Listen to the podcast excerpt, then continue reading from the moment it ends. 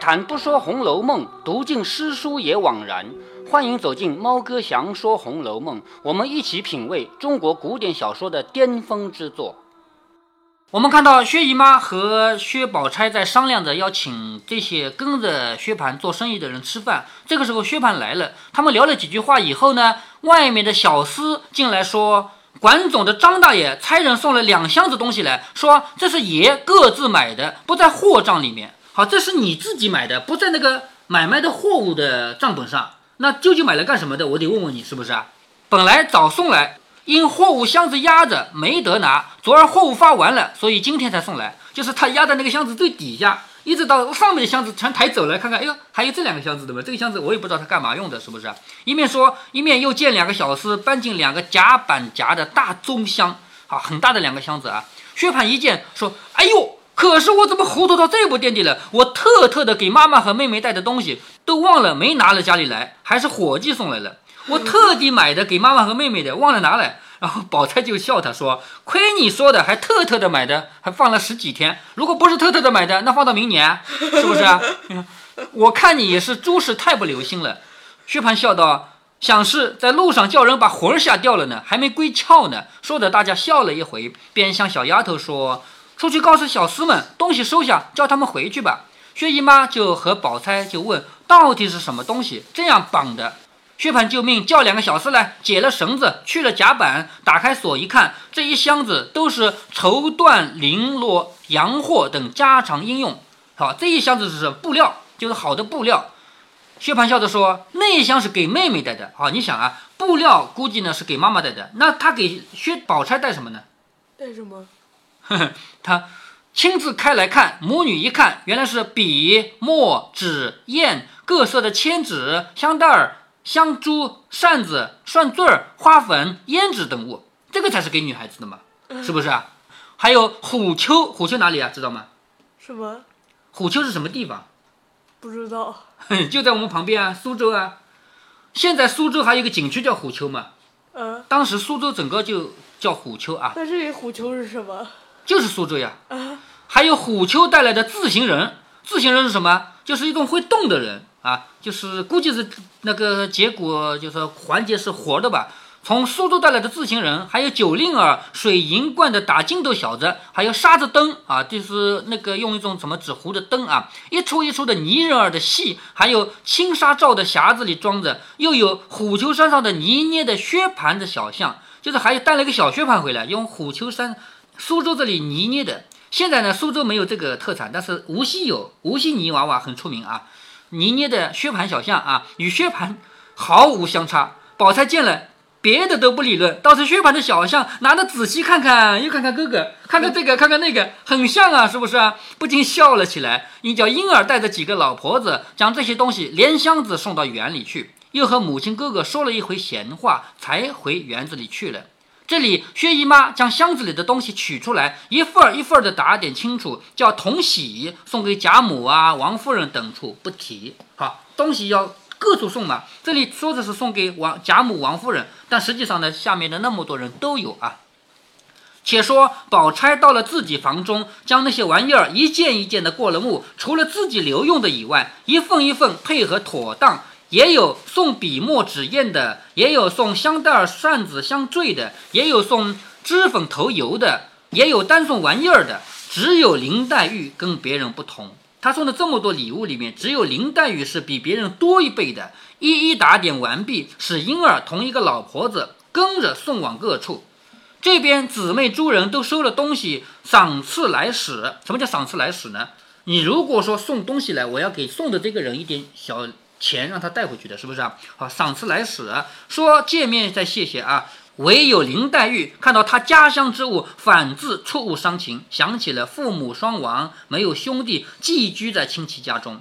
这也是林黛玉的个性啊。一看，哦，你们从我家乡带东西来了，而我的家乡没有人了，哪里有人也给我带这些土物啊？想到这里，不觉又伤心起来。紫娟知道林黛玉是这样的人嘛，也不敢多说，只在一旁劝着说：“姑娘身子多病，早晚服药。这两日看着比那些日子略好些，虽说精神长了点儿，可算不得十分大好。今儿宝姑娘送来这些东西，可见宝姑娘素日看姑娘很重。就是你的身体现在略微好了，但是还没有很好。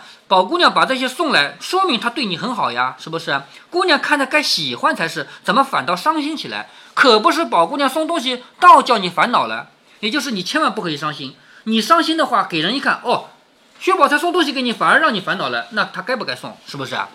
就是宝姑娘听见，反觉得脸上不好看。再者，这里老太太们为姑娘的病千方百计的请好大夫配药诊治，也也是为姑娘的病好。这如今才好些，又这样哭哭啼啼，岂不是自己糟蹋了自己的身子，叫老太太看着添了烦愁吗？况且姑娘这个病原是素日忧虑过度，伤了血气。姑娘的千金贵体也别自己看轻了。紫娟正在这里劝呢，只见小丫头子在院里说：“宝二爷来了。”紫娟忙说：“请二爷进来吧。”紫娟劝林黛玉可能没什么用，但是贾宝玉来劝要稍微好一点。他听说贾宝玉来了，赶紧说：“请宝玉进来啊！”只见宝玉进房来了，黛玉让坐壁，就黛玉让他坐啊，让坐壁。宝玉见黛玉泪痕满面，便问：“妹妹，又是谁气着你了？”林黛玉勉强笑着说：“谁生什么气啊？”旁边紫娟向后床上桌子上一努嘴，宝玉会意，往那里一瞧，见堆了好多东西，知道是宝钗送来的，便取笑说：“那里有这些东西，不是妹妹要开杂货铺啊？”贾宝玉是故意逗林黛玉开心，有这么多东西啊，是不是你要开小店卖东西啊？是不是？黛玉也不答言。紫娟笑着说：“二爷还提东西呢，因宝姑娘送了这些东西来，姑娘一看就伤心起来了。我正在这里劝解，恰好二爷来的很巧，替我们劝劝。”贾宝玉知道林黛玉是这个原因才哭的嘛，但是贾宝玉的劝的方法很别致啊，不一样。他不提这个事，只笑着说：“你们姑娘的缘故，想来不为别的，必定是宝姑娘送来的东西少，所以她生气伤心了。”贾宝玉这样说是为什么？为逗林黛玉笑，是不是？他说林妹妹哭不是别的原因，就是因为嫌嫌薛宝钗送东西少了，是不是？她一生气就伤心了。他说：“妹妹，你放心，等我明年叫人到江南去，与你多带两船的东西来，省得你淌眼泪。”林黛玉听了这个话，知道贾宝玉是为自己开心，也不好推的，也不好认的，应说：“我任凭怎么没见世面，也不到这步田地，因送的东西少就生气。”我又不是两三岁的小孩儿，你忒把人看得小气了。我有我的缘故，你哪里知道？说的眼泪又流下来了。贾宝玉知识肯定知道的，他故意的嘛，是不是？宝玉忙走到床前，挨着林黛玉坐下来，将那些东西一个一个拿起来摆弄细瞧，故意问他这是什么，叫什么名字？那是什么做的？为什么要这样问啊？为什么？转移林黛玉的心思嘛，不让她去想那个。伤心的事嘛，是不是？就故意问他这是什么，叫什么名字？那是什么做的？这么齐整？这是什么？要他做什么用？又说这一件可以摆在面前，又说那一件可以放在桌上当古董，倒好呢。一味的将这些没要紧的话来厮混。林黛玉见宝玉这样，心里倒过意不去。林黛玉也知道，贾宝玉也知道，就是贾宝玉知道林黛玉为什么伤心，所以拿了这些话来转移她的注意力。林黛玉也知道贾宝玉是为了哄自己，他们都懂啊。林黛玉就说：“你不用在这里混淆了，咱们到宝姐姐那边去吧。”宝玉巴不得林黛玉出去散散闷呢，一出去走走就解了闷了嘛，是不是？便说：“宝姐姐送咱们东西，咱们原该谢谢去。”林黛玉说：“自家姊妹，这倒不必。你看，林黛玉和贾薛宝钗已经是非常好的姐妹关系了，不用说谢的。自家姊妹，这倒不必。”只是到他那边，薛大哥回来了，必然告诉他那些南边的古迹，我去听听，只当回了家乡一趟。我去不是为了谢薛宝钗，我是因为薛大哥会讲一些南方的事情，我去听听就当我回南方了，是不是？说的眼圈又红了，宝玉便站在当地，林黛玉只得同他出来，往宝钗那边去了。且说薛蟠听了母亲的话，即下了请帖，办了酒席。第二天请了四位伙计，都已经到齐了，不免说一些贩卖账目啊、发货啊这些事情。不一时，让席上座，薛蟠挨次斟了酒，薛姨妈又使人出来致意。好，薛姨妈自己是不来不出来见这帮粗人的啊，派人出来说话。大家喝着酒说闲话，内中有一个说：“今日这个席上少了两个好朋友。”大家都问：“少了谁呀？”那个人说：“还有谁啊？就是府上的连二爷，还有大爷的那个门弟，叫柳二爷。就今天我们这个席上少了两个人，一个是贾琏，还有一个是柳香莲。大家果然都想起来，是怎么回事？贾琏嘛，估计是没请吧。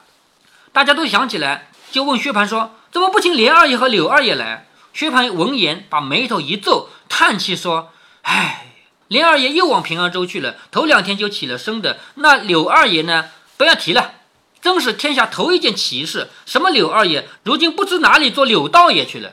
道爷不就是道士吗？对不对？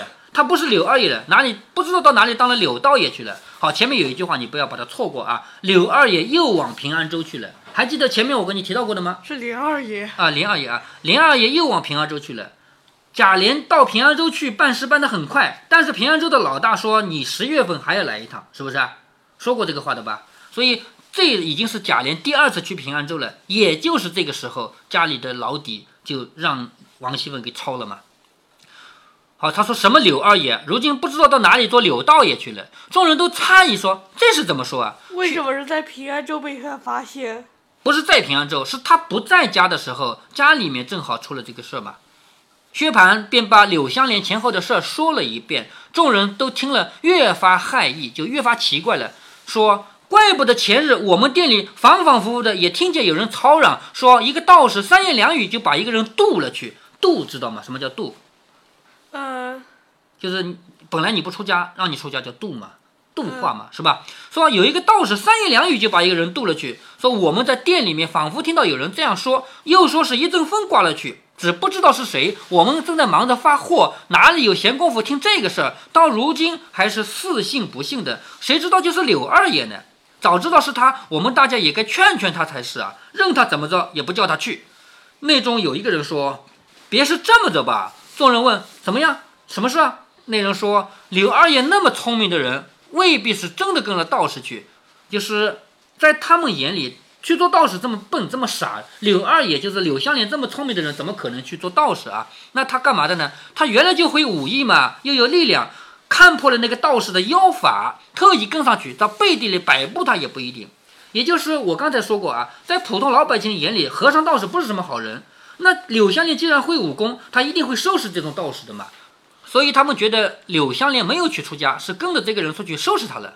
薛蟠说：“果然如此，倒也罢了。世上这些妖言惑众的，怎么没人治他一下子？”就是薛蟠觉得随便两三句话就让柳香莲出家了，这种人不是妖言惑众吗？这种人怎么没人治他们？众人说：“那时难道你知道了也没找寻他去？就是你知道柳香莲出家了，你没去找找？”薛蟠说：“城里城外哪里没有找啊？不怕你们笑话，我找不着他，还哭了一场呢。”言毕就说完了，只是长吁短叹，无精打采的，不像往日高兴。众伙计见他这样光景，自然不便久坐，就是一看薛蟠不开心嘛，也不方便一直坐在这里。不过随便喝了几杯酒，吃了饭，大家散了。且说宝玉同着黛玉来到宝钗处，好，接到前面的内容了吧？贾宝玉、林黛玉来到宝钗这里。宝玉见了宝钗，便说：“大哥哥辛辛苦苦带了东西来，姐姐留着使吧，又送我们。好，这种客气话总要说的。大哥哥辛辛苦苦从外面带来的，你自己留着好了，干嘛要给我们？是不是？”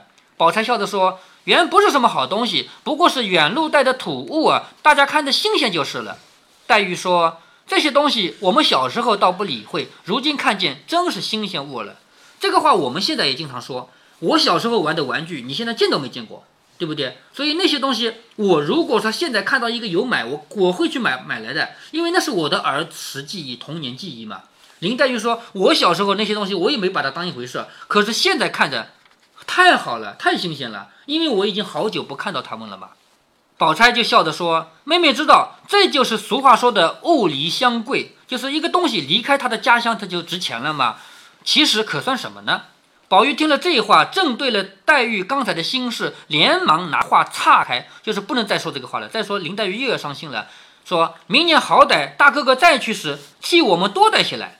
黛玉看了他一眼，说：“你要你只管说，不要拉上人啊。就是那是你要的，我不要啊。姐姐你瞧，宝哥哥不是给姐姐来道谢的，竟是要明年的东西来了。他本来不是来谢谢你给东西的吗？他不是来谢你的，他是问你要明年的东西的。说的连宝钗、宝玉都笑了。”三个人又闲话了一回，因提起林黛玉的病，宝钗劝了一回，又说：“妹妹若觉得身子不爽快，倒要自己勉强挣扎着出来各处逛逛，散散心。你的身体如果不好的话，你就应该出来走走，散散心嘛。比起在屋子里闷坐着，到底好些。我那两日，好，他说自己了，我那两日不是觉得发懒，浑身发热，只是要歪着，也因为时气不好，怕病，因此寻些事情自己混着。这两日就觉得好多了。黛玉说：“姐姐说的何尝不是？我也是这么想的呢。”大家又坐了一会子，方散。宝玉仍把黛玉送到潇湘馆门口，才各自回去了。好，接下来呢，作者还专门把笔腾出来写了赵姨娘。赵姨娘她看到宝钗送给贾环的东西，她想，宝钗真是个好人。一般人送东西哪有贾环的份啊？是不是啊？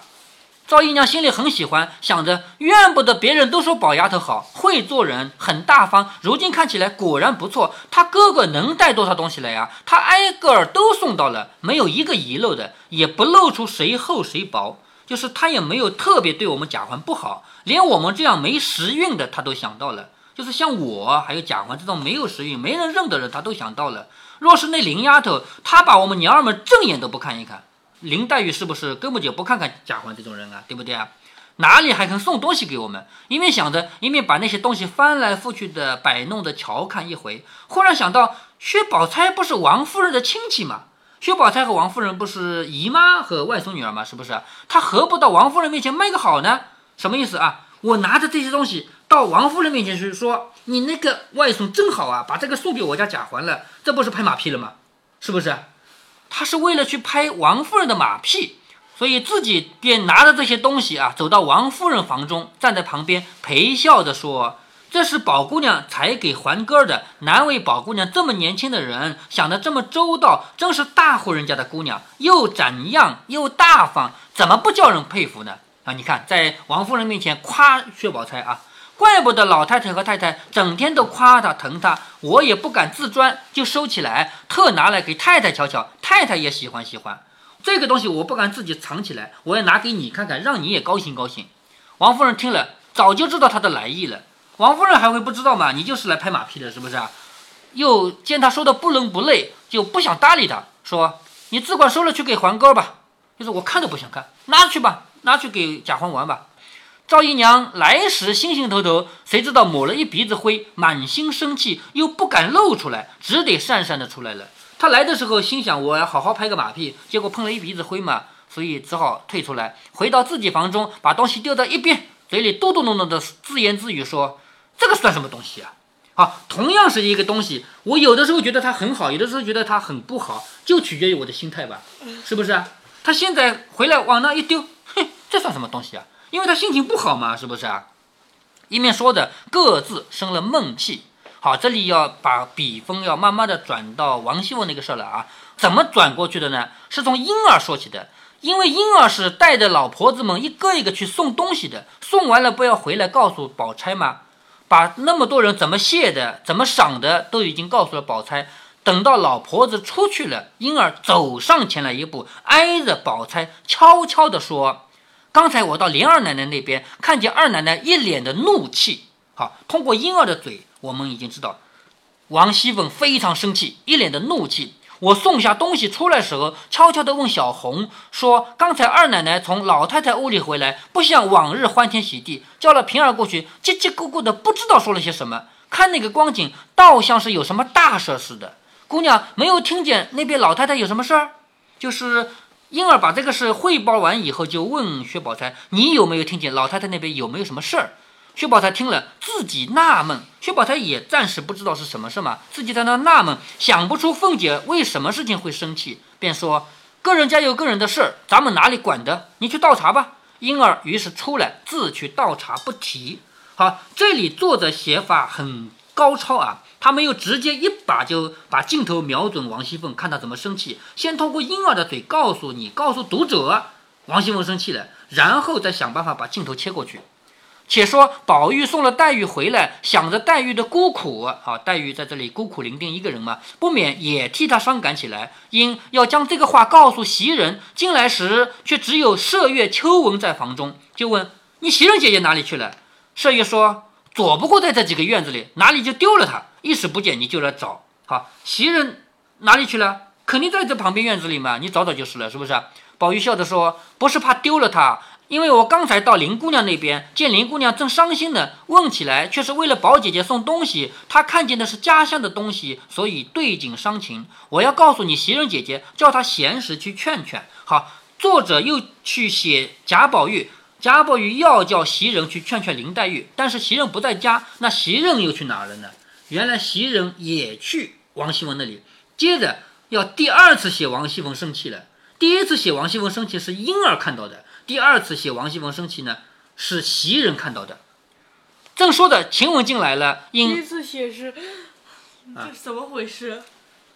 就是同一件事情啊，同一件事情，王熙凤生气，但是作者没有直接写王熙凤呀，他通过几次慢慢的渲染烘托啊，是不是啊？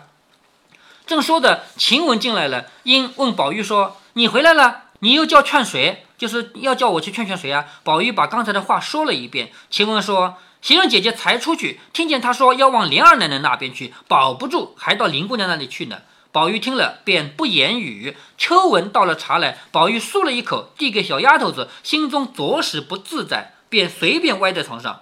因为林黛玉不开心嘛，贾宝玉也不开心了，就歪在床上。那么接下来就要看袭人去怎么样，就是通过袭人的眼睛、袭人的耳朵，怎么样去发现王熙凤的这个生气大怒。因为作者啊，在这个前面已经通过婴儿告诉我们，我们每一个读者都知道王熙凤在生气，所以下面呢，作者就要调用那个很精彩的写法了，就是你不是急着要看袭人去王熙凤那里会见到什么吗？作者偏偏就不写，慢慢吞吞的写，这一招我们又看到了啊。这一招好吗？很好啊，反正我不喜欢。讲故事的人喜欢。讲故事的人通过这种方式，让所有听故事的人把耳朵伸得直直的来听，是不是啊？明白了没有？得考虑别人的感受。干嘛考虑你感受啊？说书人要用这种方式，才能让你明天再来听书，后天再来听书，我才有钱嘛，是不是？说书的人就是这么才赚到钱的嘛。你怎么过于为为这个听的人考虑呢？从《红楼梦》的世界到我们今天的世界，原本就没有太大的变化。薛蟠回来以后，要请所有帮忙的人一起吃一顿。咱们今天也是这样，我请人帮我的忙，等我的事儿了结以后，我要把帮忙的人请过来吃一顿。改天我也会帮别人的忙，他请我吃饭，我也会毫不客气的赴约。这一顿饭并不能用简单的报答来形容，有许多时候，朋友之间帮一点小忙，根本就不用刻意报答。你要是想给钱，对方也不会收。但是你请他吃饭，他总是开心的接受，因为吃饭这个事儿在咱们中国社会是一大社交工具，而不是为了吃饱肚子。像这样的社交工具，还有一个很典型的就是份子钱。别人结婚你得出钱，生小孩你得出钱，乔迁新居你得出钱。这个钱的意义根本就不是资助别人，而是纯粹的社交。在《红楼梦》里当然有。不管是贾母生日还是贾静的丧礼，都收到大量的钱物。别人家有事儿，王熙凤和王夫人也要安排送礼出去。当然，有很大的一种声音说这是中华文化里的糟粕，如果废掉最好。这个嘛，其实我也反感，但是没办法，只能照做。如果您觉得猫哥的读书分享有益有趣，欢迎您点击订阅，这样您将在第一时间收到猫哥的更新提醒。如果您有什么要对猫哥说的，不管是赞还是批评，不管是提建议还是唠唠嗑，欢迎您在喜马拉雅平台留言。我说的是喜马拉雅平台。如果您在其他平台听到猫哥想说《红楼梦》，那是别人替我转发过去的。您在那边留言，我看不见。您也可以加猫哥的公众号，四个字“猫哥在线”。您还可以加猫哥个人的 QQ 或者微信号，都是五位数三三七五幺。如果您加猫哥的微信号，猫哥会直接把您拖到听友群里。好，再见。